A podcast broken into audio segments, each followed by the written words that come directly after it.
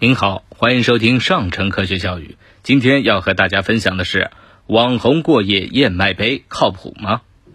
近期，一种网红早餐——过夜燕麦杯，在网上备受推崇。炼麦加牛奶加水果或者果干加可可粉或者抹茶粉加奇亚籽，搭配清新。前一晚准备好，第二天早上醒来就可以吃。不仅营养高，瘦身效果特别棒，而且口感还特别的美味。过夜储存也不影响营养价值，这是真的吗？我们先来说说燕麦杯的营养价值。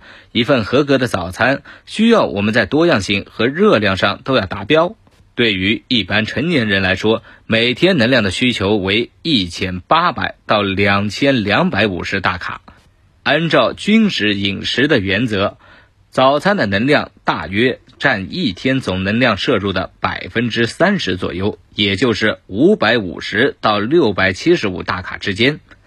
根据中国居民膳食二零一六的推荐，食物要多样均衡，至少要摄入十二种食物。分摊给早餐的话，大概需要四到五种。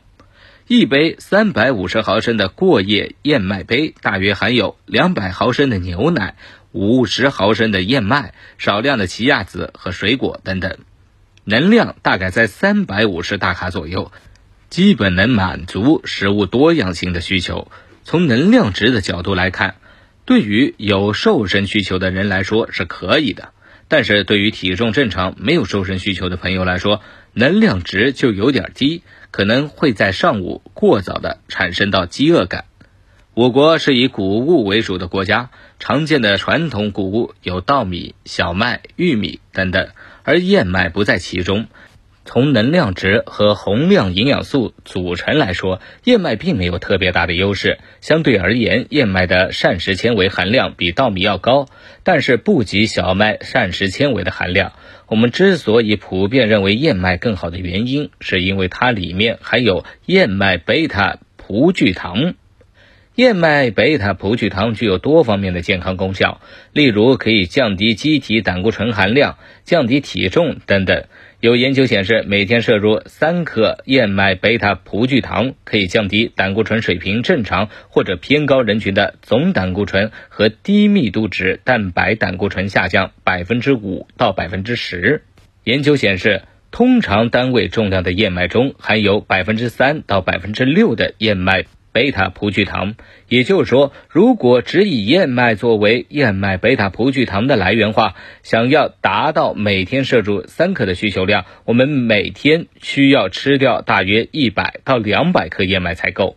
所以，每天早餐那一点燕麦是很难达到预期功效的，不要抱有过高的期待。接下来，我们再来说说燕麦杯过夜储存靠谱吗？无论是否在冷藏环境下，通常科学家都不会推荐食用放置过夜的食物。只有当食物准备的过多，吃不完，为避免浪费时，才会把食物放在冰箱中保存。这可以说是一种不得已而为之的办法。这是因为食物在放置过程中会引起微生物的大量繁殖。尽管低温环境能够在一定程度上抑制微生物的生长，但相较于新鲜食物，还是存在食物中毒风险的。所以，建议燕麦杯应当现做现吃，在品尝美食的同时，享受制作美食的快乐。另外，为了提高燕麦杯的口感，通常会加入一些水果干。不少人误以为吃水果干等同于吃水果，这其实也是一种错误的认知。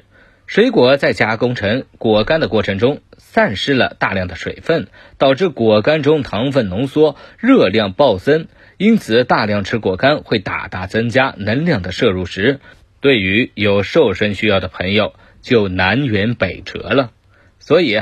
燕麦杯虽然能够给现代都市生活带来很大的方便，营养上有一定的优点，但也并非十全十美。为了营养的全面搭配，保持菜单一定的变化频率，保证食材的新鲜和合理搭配，才能让我们的身体保持健康的状态。